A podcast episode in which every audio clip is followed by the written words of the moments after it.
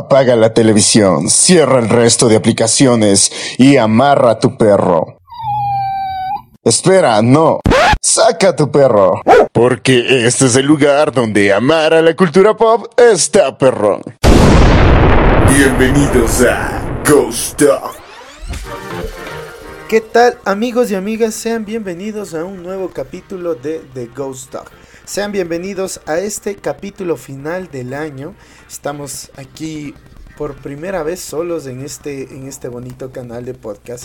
Porque eh, hemos querido darles descanso a los muchachos una semanita para que se puedan relajar, para que puedan mantenerse tranquilitos hasta que podamos reanudar a nuestras actividades normales.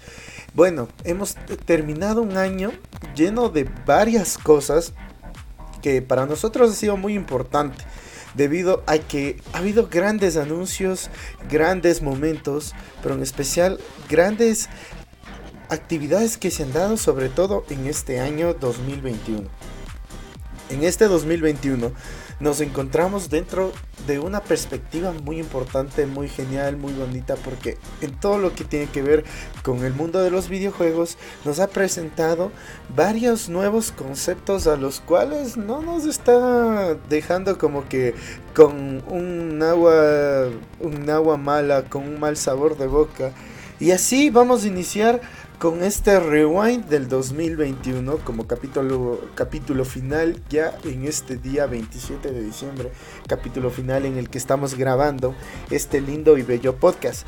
Mis queridos amigos, es muy importante que nosotros vayamos viviendo este momento porque si nos damos cuenta, estamos dentro de un auge y dentro de un momento muy importante para los videojuegos.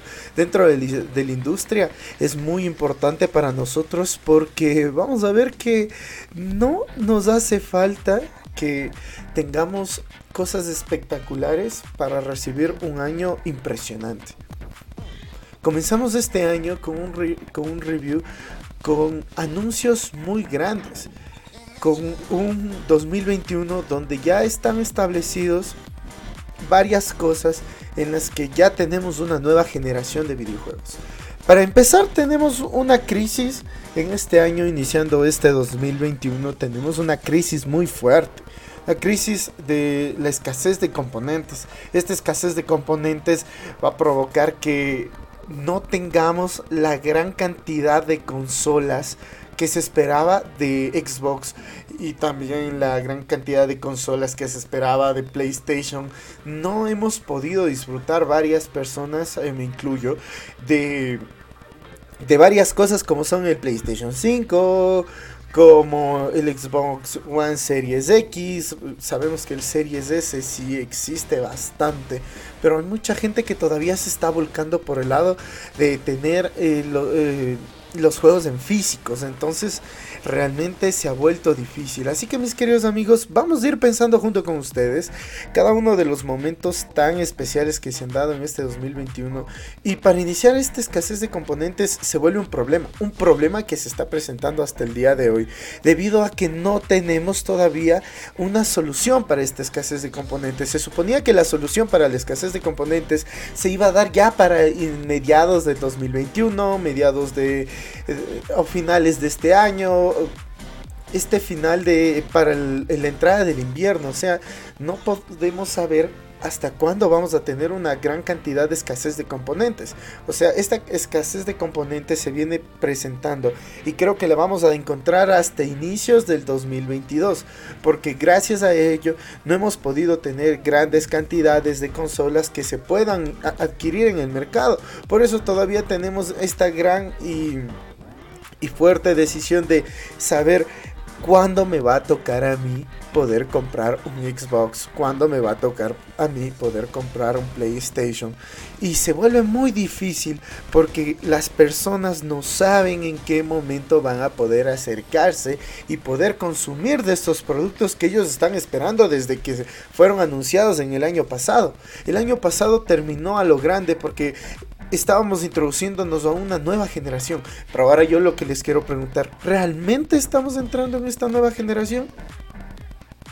La verdad siento que no hemos podido entrar dentro de esta nueva generación de consolas. No hemos podido ni siquiera probar el inicio de esta nueva nueva generación de consolas gracias a la escasez de componentes y a la escasez de productos que se han presentado hasta el día de hoy para las consolas. A ver, no podemos ponernos a hablar de una escasez de consolas si también nos podemos y no nos podemos poner a hablar de una escasez de productos, una escasez de productos en la que se ha presentado una escasez al inicio de juegos para PlayStation 5 lo cual me parece una estrategia muy acertada para poder iniciar con para poder, perdón, para poder seguir vinculados a lo que nos ha pedido la industria.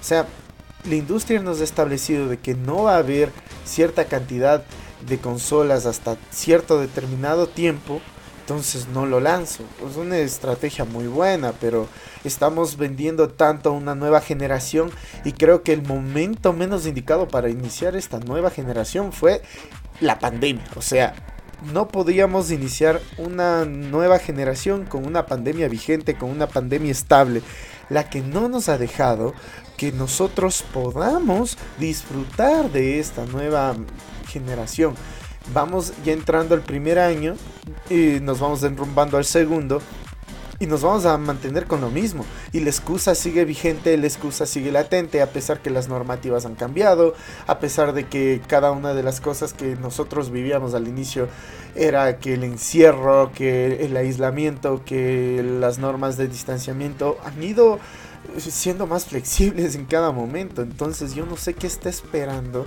cada una de estas dos industrias, tanto Microsoft como Sony, para que nosotros podamos tener en nuestros hogares o como consumidores ya nuestras consolas. O sea, siento que estamos llegando a un punto en el que se nos va a alcanzar la mitad de esta nueva generación, de esta, de esta sexta, eh, de esta quinta generación, perdón Estamos en medio de esta quinta generación. Y chuta, no creo que vamos a alcanzar en algo muy concreto, en algo muy estable, porque a la final esta escasez de componentes no solo fue acarreando en la guerra de consolas dentro de la generación, sino también se fue encontrando con un peleador independiente como lo es Nintendo. Nintendo eh, este año nos jugó con nuestros sentimientos de una manera horrible. Queríamos y esperábamos tantísimo tiempo una Switch que sea pro, o sea, todo el mundo soñaba con la Switch Pro con gráficos de alta calidad, ya no querían jugar FIFA para los jugadores de FIFA, ya no querían jugar FIFA con un con un sentimiento como que si estuvieran jugando una PlayStation 2, pero tampoco vimos grandes mejoras con esta nueva presentación de una Nintendo Switch OLED en la que sí hubo mejoras, sí hubo nuevas perspectivas, sí hubo nuevas cosas, pero no se presentó lo que todo el mundo esperaba. Y a pesar de esto, ha tenido gran recibimiento, se ha podido vender eh, de manera, de una manera ay, despampanante. O sea, ha sido una locura la forma en cómo se distribuyó la Switch OLED. Porque desde el ver el color blanco con el gris, perdón, con el negro, eh, es algo que le enamoró a todo el mundo, que sea más grande, que tenga la tecnología OLED que ya venía presentándose desde que teníamos el PS Vita, pero fue algo que mejoró en grandes características de esta Switch. Hay algo que armó, amo mucha gente que no es la única patita que tiene en una esquina la Nintendo Switch, sino ya eh, toda la parte de atrás se puede abrir para poder hacer ese, ese respaldo para que no se caiga y ya no corres el riesgo de que ay si le tengo mucho tiempo ahí se va a romper, pero nos volvemos a la escasez de componentes y esto ha hecho que no la gente no pueda disfrutar tampoco de esto. Otra que fue víctima de la escasez de componentes de este año fue la, Stream Deck. Algo que se, que se prometió como que la Switch verdadera, o sea, como debía haber sido la Switch Pro, como debía haber sido la Switch OLED, pero ah, no sé, es un proyecto que al estar vinculado con Steam es como tener una computadora portátil, es como tener una PC gaming. No sé qué tan prometedor, qué tan prominente sea tener una Stream Deck en este momento, o sea, un Steam Deck, tener eh, en este momento y gracias a la escasez de, eh, de, componentes, yo le veo algo un poco fuera de lo real y fuera de lo común. Eh, no conocemos si vamos a tener un dock que nos va a ayudar a, a, generar este sistema híbrido como la que nos ha presentado la Switch, pero tenemos ya algo muy parecido. Y todo el mundo se quiere sumar a esta nueva generación de consolas. Realmente Google ya lo intentó con Stadia en la generación anterior, no le funcionó, no le, no le salieron las cosas y realmente no creo que, van a, a, seguir funcionando para otras empresas que quieran sumarse a eso sin tener claro el propósito de... Miren, muchas personas y muchos creadores de contenidos se han quejado de que no tienen la validez correspondiente Xbox en los otros años con sus tantas consolas como la Xbox One X eh, o conocido como el famoso Project Scorpio o la, eh, la Xbox One porque no han tenido grandes grandes contenidos. Ahora Steam viene y dice, mira, yo tengo los contenidos y te voy a ofrecer una nueva consola, te voy a ofrecer algo nuevo pero no no se está presentando como algo que nosotros esperábamos o algo que realmente puede ser fuerte dentro de la industria de los videojuegos.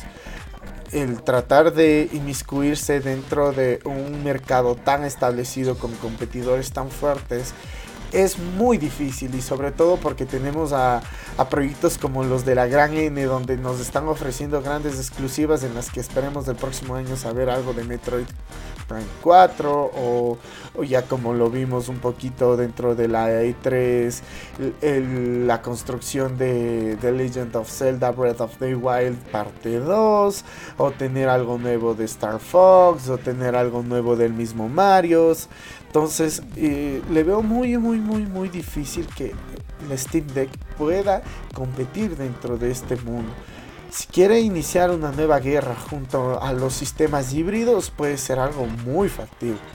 Pero eh, realmente siento que es un proyecto muy fuerte, muy grande, que por algo se retrasó. O sea, se retrasó. E-, este año tenía que haber salido. Se lo anunció a mediados de este año y supuestamente iba a llegar para el otoño, después para el invierno y ahora lo estamos esperando para el verano del 2022. Entonces no sé qué estamos esperando, y realmente no sé si quieren pulir los errores que tuvo Nintendo Switch al momento de ser lanzado. O sea, no sé si quieren pulir esos errores, no sé si quieren cambiar varias cosas que ya se presentaron como la Nintendo Switch, pero veo que es un proyecto muy poco rentable y muy poco y espero que me eh, eh, la Steam Deck me dé con la con la consola por las muelas, o sea, espero que me digan no, o sea, las cosas no son así. Y, y realmente espero que, que me puedan decir, eh, mira, esta es mi consola y es mucho mejor que la Nintendo Switch, pero a la final me voy a ir votando por, me voy a ir a votar por el lado que tener una Nintendo Switch OLED en vez de tener un Stream Deck, porque a la final tengo que seguir comprando juegos de manera digital, no sabemos qué tipo de respaldos vamos a tener y si son los mismos de la plataforma dentro de la consola, no vamos a, no vamos a saber nada todavía hasta que se nos especifique de manera correcta ya al momento de su lanzamiento oficial. Pero por el momento eh, siento que podemos ser felices con Nintendo como una de las principales consolas híbridas y esperar que la escasez de componentes vaya terminando en, este, en el inicio de este próximo año 2022 y a finales del 2022 la mayoría de gente ya se apañe con algo tan fuerte como es una PlayStation 5 y tener en cuenta que dentro del State of Play se nos prometió algo muy, muy, muy, muy importante, perdón, dentro de la PlayStation Experience, porque vamos a hablar de qué ha pasado con el State of Play. Se nos, ha, prometido algo muy grande, algo muy, muy grande, muy prometedor, que ha sido el regreso de una de las series que le dio vida, fuerza y le hizo ganar el final de esta guerra de consolas de la, de la generación pasada, que es Spider-Man. Tenemos también regresos como los de Horizon. También un juego que supuestamente fue construido netamente para esta nueva generación, como es God of War. Entonces, tenemos que esperar que ya estas cosas se vayan solucionando. Porque estamos cerca de un lanzamiento de un God of War y no vamos a poder tener algo certero, algo simple, algo directo, si no vamos a poder poder venderlo y explotarlo de la mejor manera.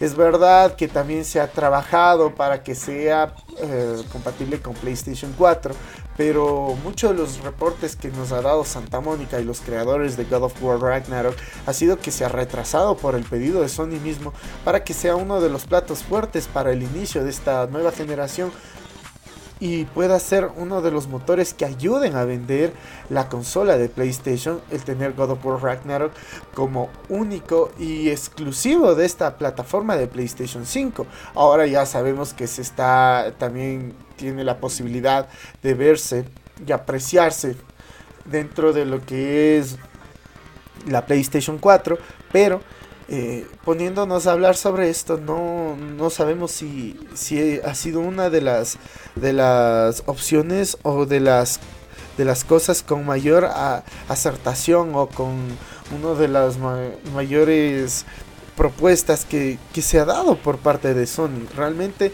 no siento que Sony nos haya propuesto algo bueno al hacer esto. Siento que eh, cerrar esto hubiera sido que todo el hype por eh, Cyberpunk 2077 se caiga y podamos vivir un God of War Ragnarok dentro del final de la generación y abatir, y abatir con todo lo que venían haciendo. Si Sony espera seguir abatiendo con todo lo que ya tenía previsto, tiene que hacer algo grande con, estas, con estos dos grandes títulos. perdón, con estos tres grandes títulos, como son Horizon, como son... Eh, esperamos también algo de Gran Turismo, aunque yo le veo imposible abatir lo que ha presentado Xbox con Forza. Y tener a God of War Ragnarok para poder competir y poder hacerle frente a Halo Infinite y seguir presentando títulos que no sean simplemente el juego independiente, no sea un Final Fantasy más, sino sea algo que se pueda presentar por parte del estudio y parte exclusivo que nos pueda ayudar a decir, opto por eso. Pero antes de ello tienen que ir solucionando cada una de estas cosas de la escasez de componentes. Porque si no lo, no lo hace, todas estas propuestas de las que se ha hablado no van a servir. No van a servir y no nos van a permitir optar por algo. No nos van a permitir decir, quiero comprarme esta consola, quiero optar por esta consola por tal o cual razón. Porque sabemos de que hay que seguir esperando, hay que seguir buscando la reventa en el te lo compro, te lo llevo, que por aquí, que por allá. Entonces, eh, que me venden un poquito más caro y hay mucha gente que por la obsesión y la necesidad y porque ya desesperadamente necesitan tener en sus vidas una PlayStation 5 o una Xbox eh, Series X, lo, compran. Lo compran a mayor precio, se gastan alrededor de mil dólares y para quienes pueden hacerlo, qué bien. Pero para quienes no podemos hacerlo todavía, por favor, Sony, Xbox, Microsoft, y PlayStation, ¿qué están esperando? ¿Qué están esperando? O sea, sabemos que muchas de las cosas tienen que ir cambiando para que nosotros como consumidor, eh, consumidores corramos a buscar eso. Hay para muchos y es, estamos viendo una crisis ciega, o sea, una crisis que no existe pero realmente estamos dentro de una crisis económica provocada por la pandemia, de la cuales pocos vamos a poder salir y de las cuales pocos vamos a poder poder levantarnos y decir voy a optar por la consola de 500 dólares y me voy a comprar los juegos que están a 95 a 100 a 120 entonces tenemos que seguir teniendo clara la perspectiva para que las cosas se hagan mejor y nosotros como consumidores podamos optar Ahora, entrando al tema de PlayStation, que ya nos hemos enfocado un poco eso, tenemos este año el tema del, State of Play. Nosotros eh, iniciamos un año, ustedes pudieron escuchar el podcast de The Ghost Dog en, este año que lo grabamos junto a Mr. Game Over. Saludos Alejo, ¿cómo estás? Eh, realmente hablamos sobre una nueva versión de vivir los las conferencias, del ya no tener desde hace varios años a PlayStation dentro de la E3, ha sido algo crucial, ha sido algo muy importante. Pero, a ver, si no hemos tenido esa presencia, tampoco ha habido dentro de los E3 presenciales y uno virtual grandes propuestas por la competencia.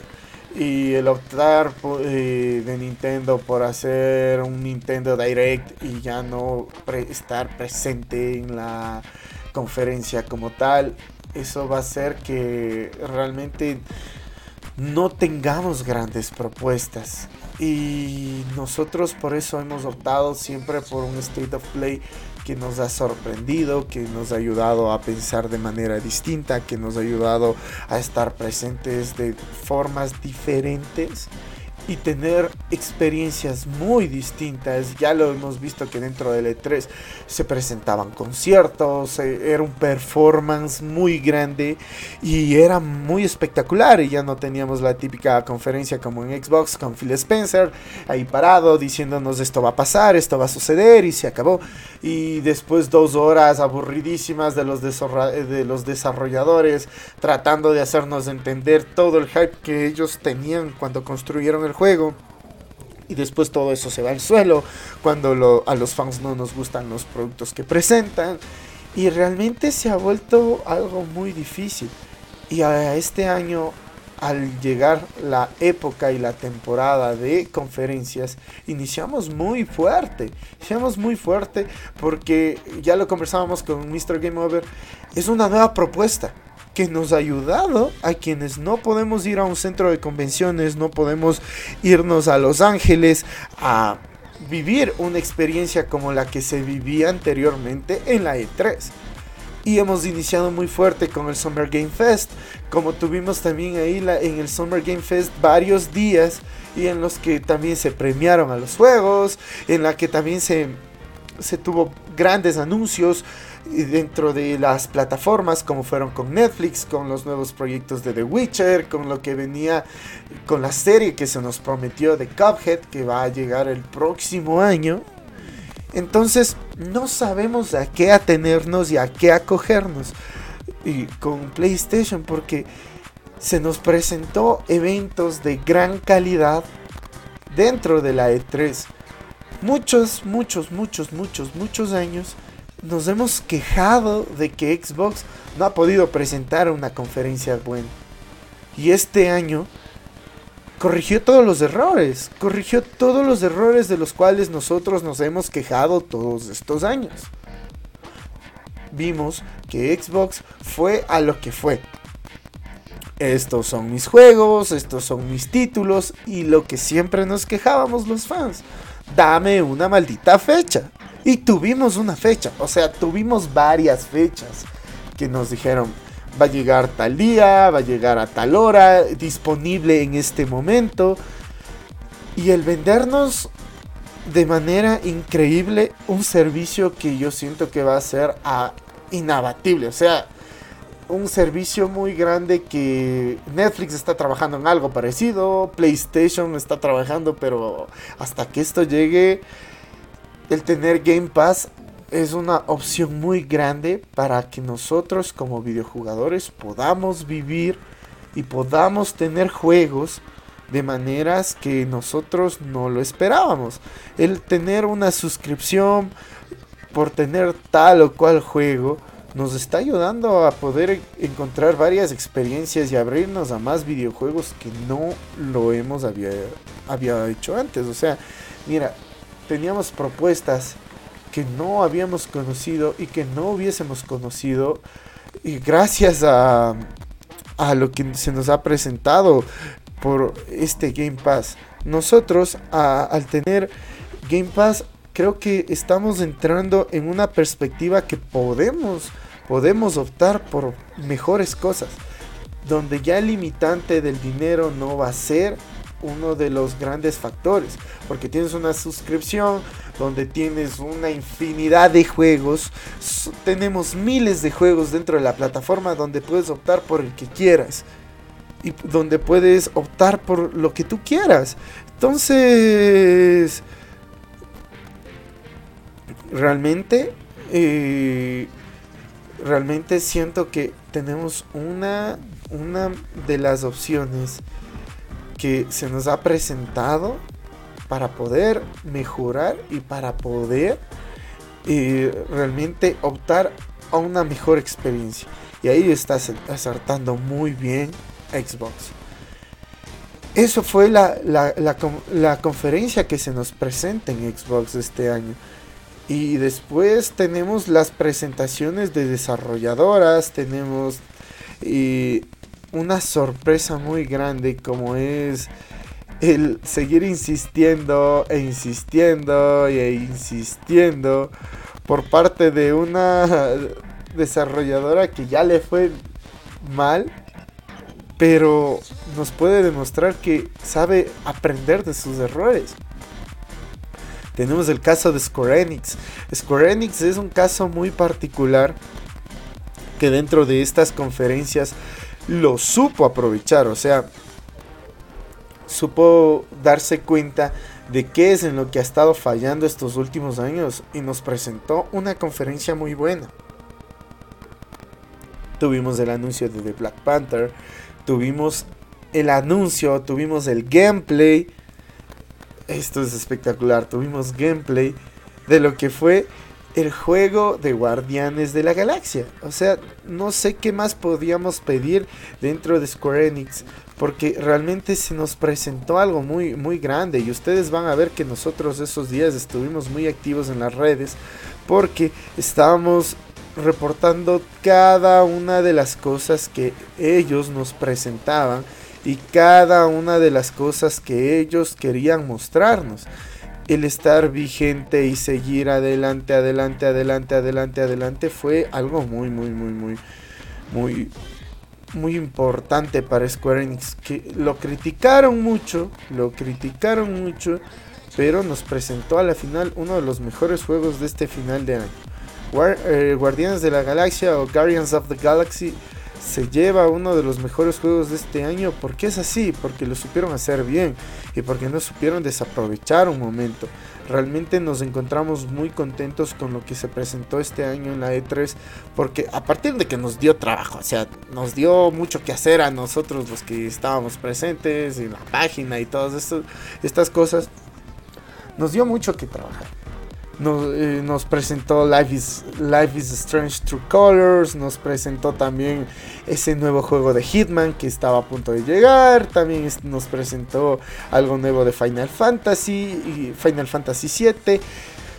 Tal vez propuestas que no llamaron mucho la atención, pero a la final lo que presentaron lo hicieron bien. Lo hicieron muy bien y nos dejaron con muchas cosas felices. Y, regresando a Xbox, eh, se me viene ahora, no, yo por ejemplo, yo no hubiera conocido Life is Strange si no fuera por Game Pass. Si no fuera por Game Pass, y creo que realmente Game Pass ha sido una de las mejores opciones que se nos han dado este año.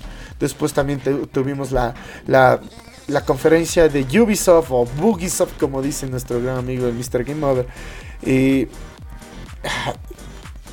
es algo que tal vez si no hubiera sido por las filtraciones, mm, hubiese sido algo muy grande, porque una hora antes del evento que se te filtre que tu gran anuncio de Ubisoft va a ser Mario, eh, el, juego de Mario y los Rabbits. Eh, realmente eh, fue horrible. Muchos esperábamos otras cosas nuevas, pero no fue así. Creíamos que el gran anuncio de, de esta, de esta conferencia iba a ser ver gameplay de Far Cry 6, pero se lo ahorraron para otra presentación. Tuvimos como todos los años eh, nuevos juegos eh, que, relacionados como el ya típico Assassin's Creed que se nos presenta una nueva expansión para el Assassin's Creed Valhalla. También tuvimos el, el, vistazo a Riders Republic, que era uno de los juegos que más prometía, pero que no ha terminado de llamar la atención. Y de lo que todos, todos, todos, todos estaban hablando, Rainbow Six Six. Realmente Rainbow Six Extraction fue uno de los juegos que más esperábamos de todos los que estaban hablando y no fue la gran cosa. Pero a nivel de conferencia Ubisoft lo siguió haciendo bien. Tuvimos ya un gran precedente, o sea, tuvimos un gran precedente como lo fue el Summer Game Fest. Y, y creo que no, no nos quedamos, no nos quedamos mal, mal parqueados dentro de esta E3 y, con este inicio. O sea, nunca nos imaginamos que íbamos a tener un inicio tan, tan inesperado como fue el Summer Game Fest con Hideo Kojima presentándonos ya la forma definitiva o el corte del director de Death Stranding. No nos imaginábamos ver el juego de Jurassic World, el regreso de Evil Dead a los videojuegos una previa de, de este juego de Wonderlands y también lo que todos esperábamos hace mucho tiempo, Elden, Elden Ring. Elden Ring creo que fue una de las, de las, de las noticias, una de las mejores anuncios de, de esta E3. ¿Y por qué me he centrado tantísimo en esta E3? Es porque a pesar de todo lo que vimos, a pesar de todo lo que se nos presentó, PlayStation no supo hacer nada bien. Al momento las cosas, no supo hacer nada bien las cosas al momento de que fue su turno. Llegó su turno y no supo hacer las cosas bien. Le, le llegó su momento y después de haber tenido fatales, fatales, fatales, fatales conferencias también como fueron la de Warner Brothers, que se la pasaron conversando de, de qué iban a pasar con los juegos que no salieron este año. Que la PC Gaming Show, que fueron más cooperativos y cooperativos y cooperativos y más cooperativos. Realmente no, no, no sé, no estaba la vara tan alta. Pero también había un gran ejemplo de qué se podía hacer y cómo se podía hacer. Y se nos anuncia un State of Play para el 8 de julio y todo el mundo se saltó y, y maquinó varias cosas en las que ya al fin íbamos a ver cosas de Horizon, y vamos a ver más cosas de de God of War. Al fin íbamos a ver algo de God of War. Íbamos a ver algo de Gran Turismo. Cosas de los grandes títulos de que tiene la plataforma. Incluso nosotros esperábamos que se nos presente dentro de esta conferencia algo referente a GTA 6. Estábamos esperando grandes cosas. ¿Y qué pasó? Nos, nos encontramos nuevamente con el corte del director. Eh, con el corte del director de Death Stranding de nuevo. Nos encontramos con algo que ya se nos presentó en la E3 con Last Judgment. Se nos, nos encontramos con una propuesta nueva que fue Moose Book 2, o sea, el libro 2 de Moose, el juego del ratoncito con espadita, un juego independiente. Y nos encontramos con el juego de Demon Slayer, que era algo parecido a lo que se nos presentaba con los juegos últimos de Naruto. Y después Shifu se retrasaba para el 2022 y después juegos indies, juegos indies, nuevos juegos de un, nuevos juegos que se venían de Final Fantasy, Final Fantasy, Final Fantasy, Final Fantasy, Final Fantasy y más indies y se acabó. Y todo el mundo quedó decepcionado. Todo el mundo se quedó decepcionado por todo lo que se había presentado y realmente nos quedamos muy tristes porque era una, era una propuesta buena. Era una propuesta excelente que tenían para, para vivirlo. O sea, miren, el hacer un evento aparte de la E3 es porque lo voy a dejar todo, todo, todo, todo aparte, todo fuera de lugar. Y después que nos vengan a decir que se van a realizar State of Plays únicos de cada videojuego, tal vez puede ser una buena idea. Porque muchos eh, creadores de contenidos y gente que ya está más inmiscuida en el medio de los videojuegos hablaban de que es la mejor opción que podía tomar que podía tomar PlayStation. Pero yo digo, ¿realmente es la mejor idea? ¿Realmente es la mejor opción? no sé si me estoy topando con una opción en la que no me ha dejado, no me ha dejado dar vueltas, que ¿dónde está el State of Play de hace un año? Donde tuvimos grandes cosas, es verdad, teníamos grandes cosas porque se nos presentó, se nos presentó una nueva consola, una nueva generación, es verdad. Pero, ahora, ¿qué se viene? Después de eso, ¿qué? Es verdad que podemos dar un momento exclusivo para tal o cual videojuego, pero hacer un state of play de puros juegos indies no va a ayudar. No va a ayudar y no va a ayudar y no nos va a dejar crecer y no nos va a dejar ver las cosas de mejor manera. Realmente este año ha sido muy fuerte para el bolsillo de las personas y el presentarnos de esta manera indies, indies, indies, indies, indies, indies y muy pocos juegos relevantes, grandes juegos que son la joya de la corona, no dado su lugar, realmente nos dice, ahora entonces, ¿por qué voy a comprar este videojuego? ¿Por qué voy a comprar esta consola? Si no, si no le dan la prioridad que se daba antes. O sea, el State of Play era un evento en el que nosotros podíamos esperar grandes cosas. Y PlayStation no decepcionaba. Pero realmente este año Xbox está comiendo los mandados de todo lo que tenía en la bolsa.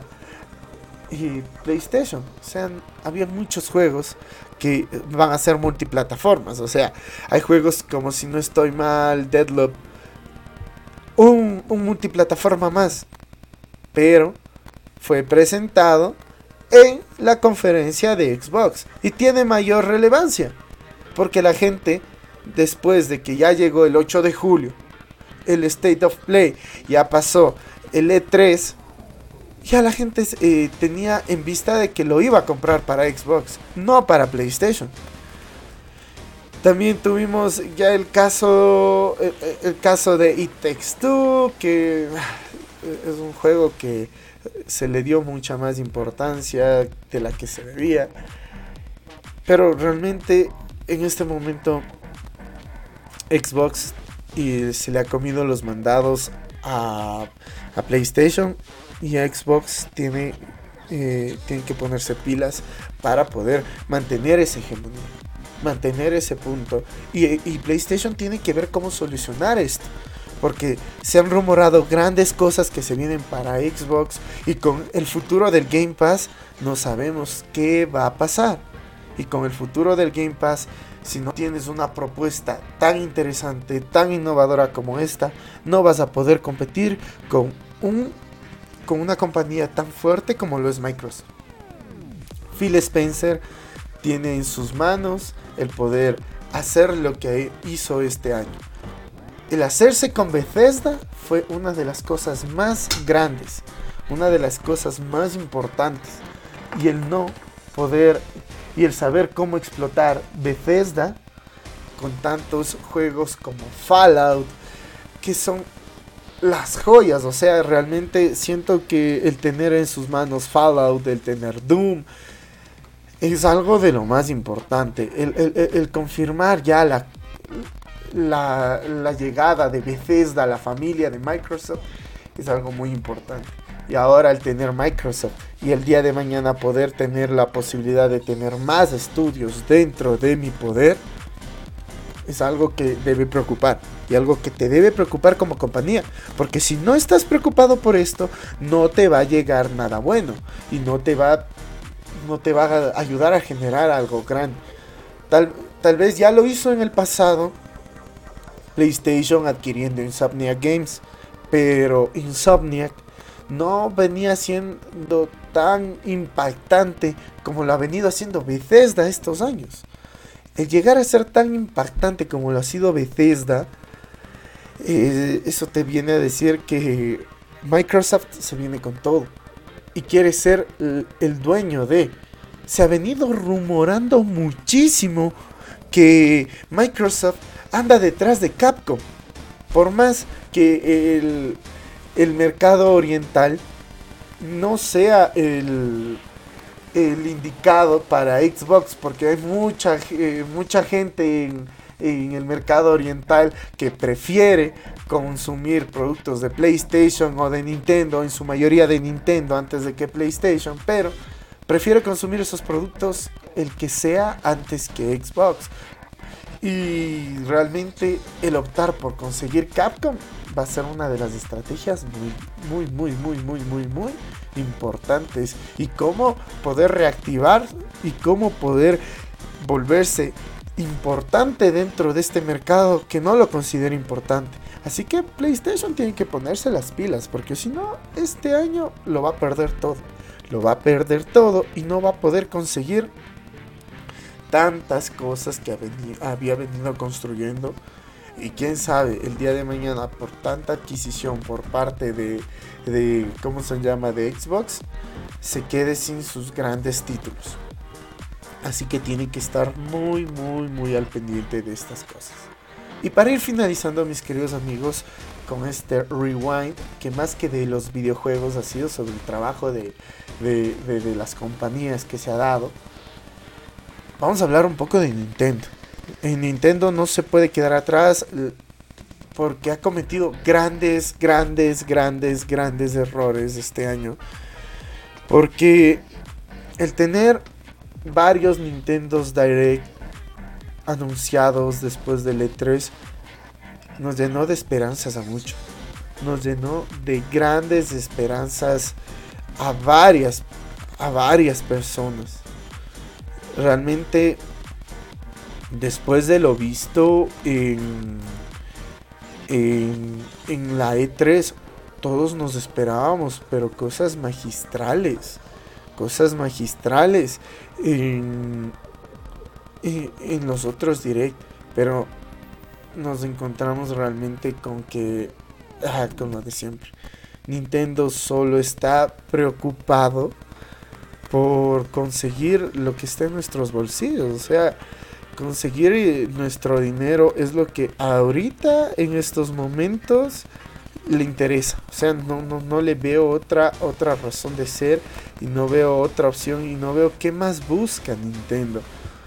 Hace cuatro meses, eh, no, hace tres meses, perdón, tuvimos un Nintendo Direct de Animal Crossing un Nintendo Direct de Animal Crossing que muchos lo esperaban. Muchos, muchos, muchos, mucha gente estaba tras la espera de este Nintendo Direct.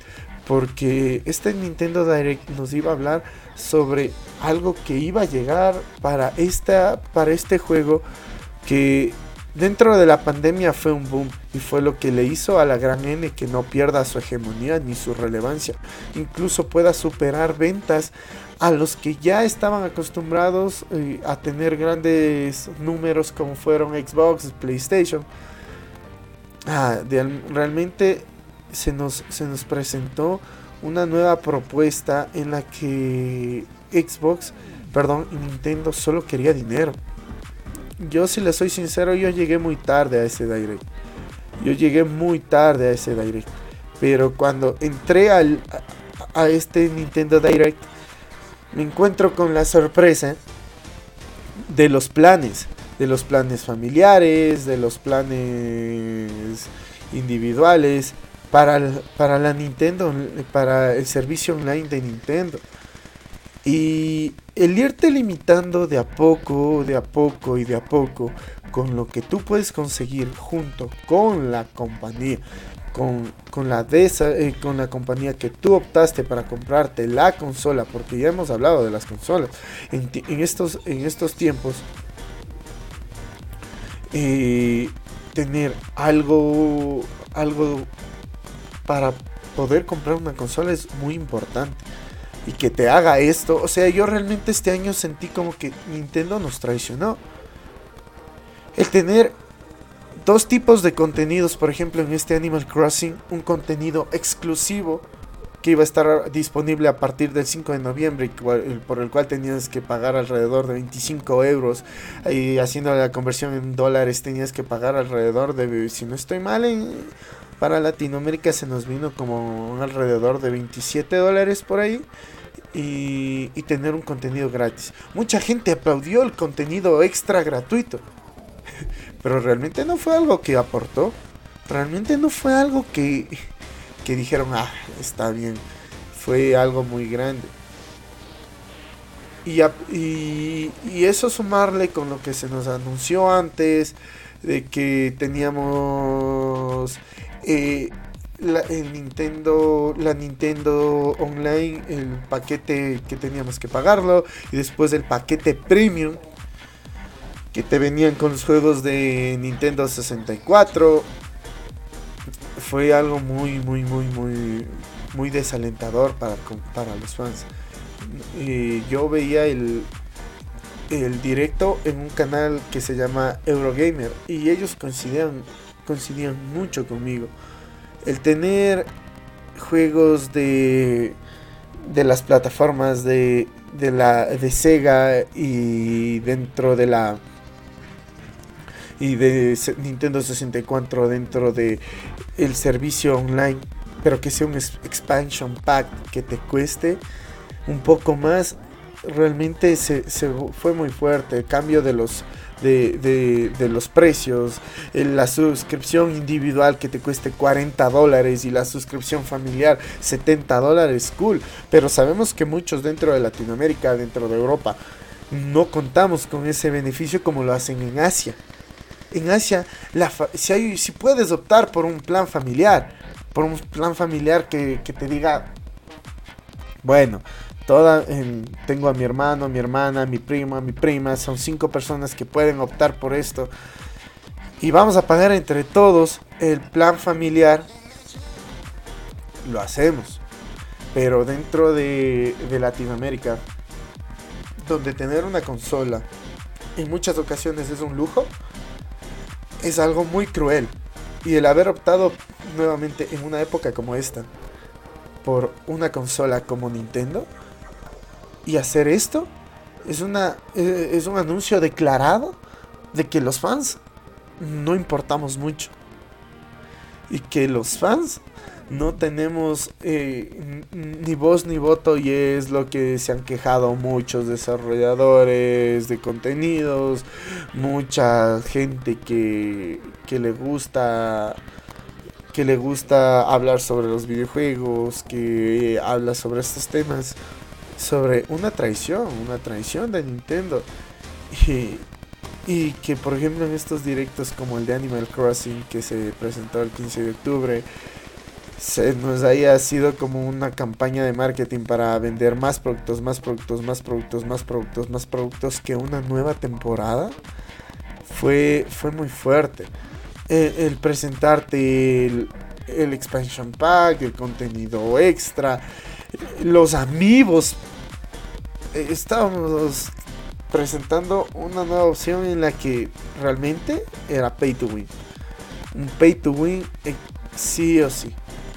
Y si ustedes creían que ahí se iba a acabar el directo, eh, realmente esa, esa vez no se acabó ahí el directo. Porque nos íbamos a encontrar que supuestamente al ese mismo día nos íbamos a tener con, con algo, perdón, eh, días, semanas después nos íbamos a encontrar con, con un contenido gratuito que no iba a ser fuerte, que no iba a ser relevante y que a muchos nos dolió, a muchos más dolernos sentimentalmente, no, sino que nos sentimos muy, muy, muy, muy, muy, muy, muy traicionados por todo lo que presentaron. O sea, sí fue algo muy fuerte porque muchos esperábamos eso. Y bueno, ustedes dirán, ya pasó eso. Ya ya lo dejaron ir. Pero un direct antes se nos iba a presentar algo más. Se nos iba a presentar algo nuevo. Y realmente tuvimos cosas nuevas. Pero el encontrarnos con este tema del expansion pack de encontrarnos con la subida en el, en el tema de, de los servicios online se, fue algo muy frustrante. muchos dirán, pero tuvimos el juego de Kirby, tuvimos el anuncio del juego de Kirby y, y este año cerramos El, 5 de octubre cerramos con una etapa de las más grandes que se han visto en Nintendo porque Sakurai ya no va a hacer más juegos y ya no va a presentar nada más cosas con la introducción de Cloud al mundo de de Smash y que fue una de las cosas que se esperaba desde el anterior Smash.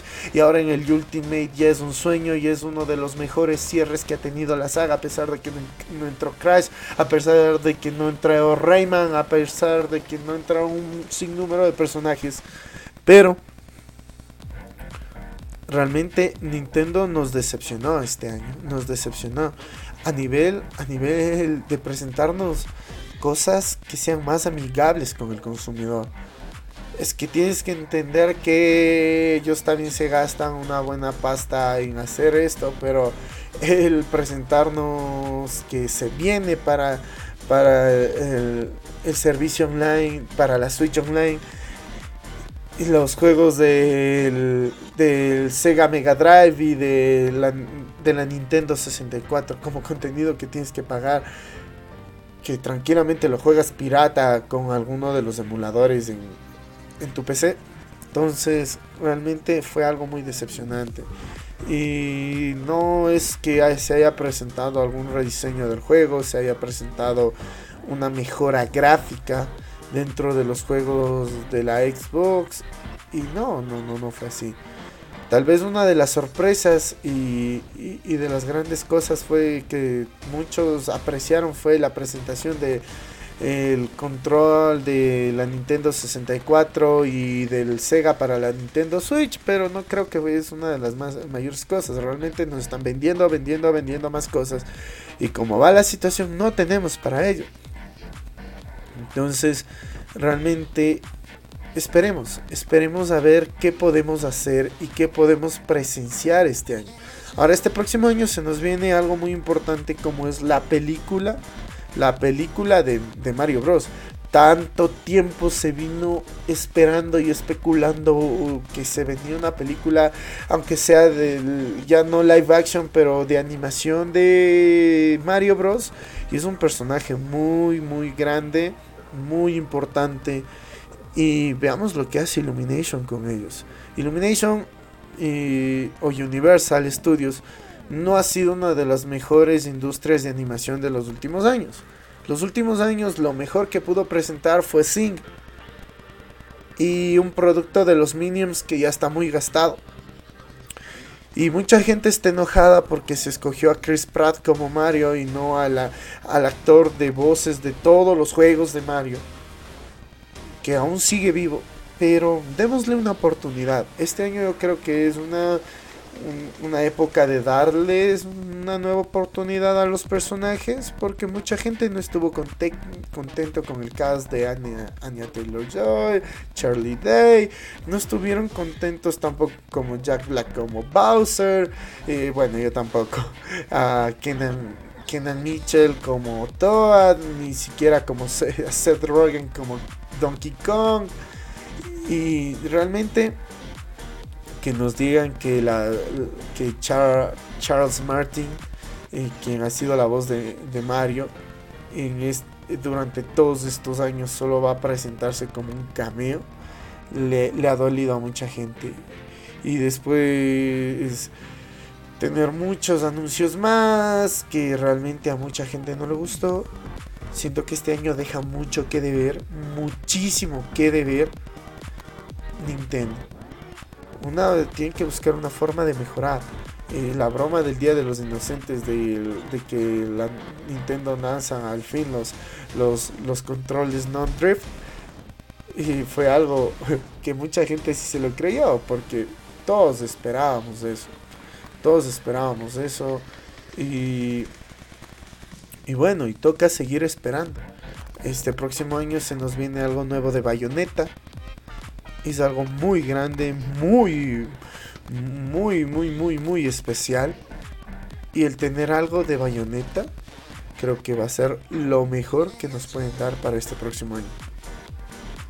El cambio de look, el cambio de estrategias que se hemos visto en los trailers tiene que ver mucho con lo que se ha vivido en los últimos juegos.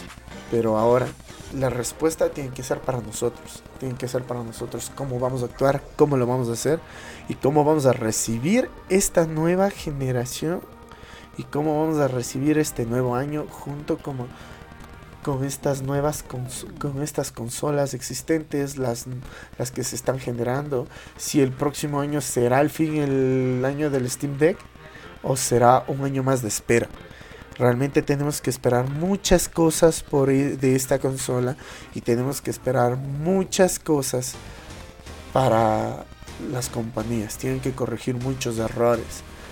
Tal vez se ha salvado un poco Xbox este año, pero con el paso firme que va, yo siento que es una de las que mejor estrategia tiene para el futuro y con la que mejor nos podemos afianzar estos últimos años el haber terminado el año con algo tan loco y tan grande como Halo Infinite ha sido algo brutal. O sea, se habla de que es el mejor juego de la, de la saga. Yo me he jugado todos los juegos, pero realmente para mí el mejor es el, segundo juego.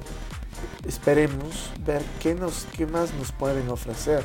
Después de haber tenido una guerra entre Spartans en, en el quinto juego después de haber tenido el cambio a rudo de Cortana, después de haber tenido varios momentos muy, muy frustrantes dentro de la saga, veamos cómo se pueden redimir, porque esta es la, la carta de presentación de una nueva generación y es lo que tiene que llegar a ser God of War Ragnarok para la próxima para la el próximo año la nueva carta de presentación el título más fuerte. Entonces, no, no nos podemos olvidar de cada una de estas cosas que se nos han presentado este año. Porque eso va a hacer que nosotros exijamos más de las desarrolladoras, exijamos más de las compañías y nos presenten mejores cosas. Y sean más amigables con nosotros, los consumidores, que yo creo que es lo que más se ha olvidado Nintendo este año y por lo que más ha luchado Xbox este año. Y por eso tenemos un Game Pass como un servicio tan sólido, tan fuerte y tan amigable con el consumidor. Así que mis queridos amigos, esto ha sido lo que le hemos podido dejar este final de año. Este 27 de diciembre yo me... No sé si este podcast se sube el 31, no sé si se sube el 30, pero si ya no nos volvemos a ver mis queridos amigos, espero que todos tengan un muy feliz año un muy feliz año. Gracias por acompañarnos este 2021. Se nos viene un 2022 en la que vamos a esperar generar más cosas, hacer más cosas para ustedes y crecer juntos. Generar una comunidad en la que varias personas nos dicen, hey, mijín, yo también quiero hablar y yo también quiero compartir. Entonces, muchas gracias por estar ahí presentes. Muchas gracias. Este año ya tuvimos a una de nuestras espectadoras, perdón, a una de nuestras oyentes del podcast como parte de uno. Ustedes también pueden serlo. Ustedes también pueden serlo. Solo queda cuadrar, hacerlo, buscar el tema de su preferencia y poder hablar. Que esperemos que este año 2022 esté lleno de éxitos para ustedes, para nosotros, para sus familias y para todos los seres más queridos que, que ustedes tienen. Y esto, mis queridos amigos, es The Ghost Dog y nos vemos en la próxima.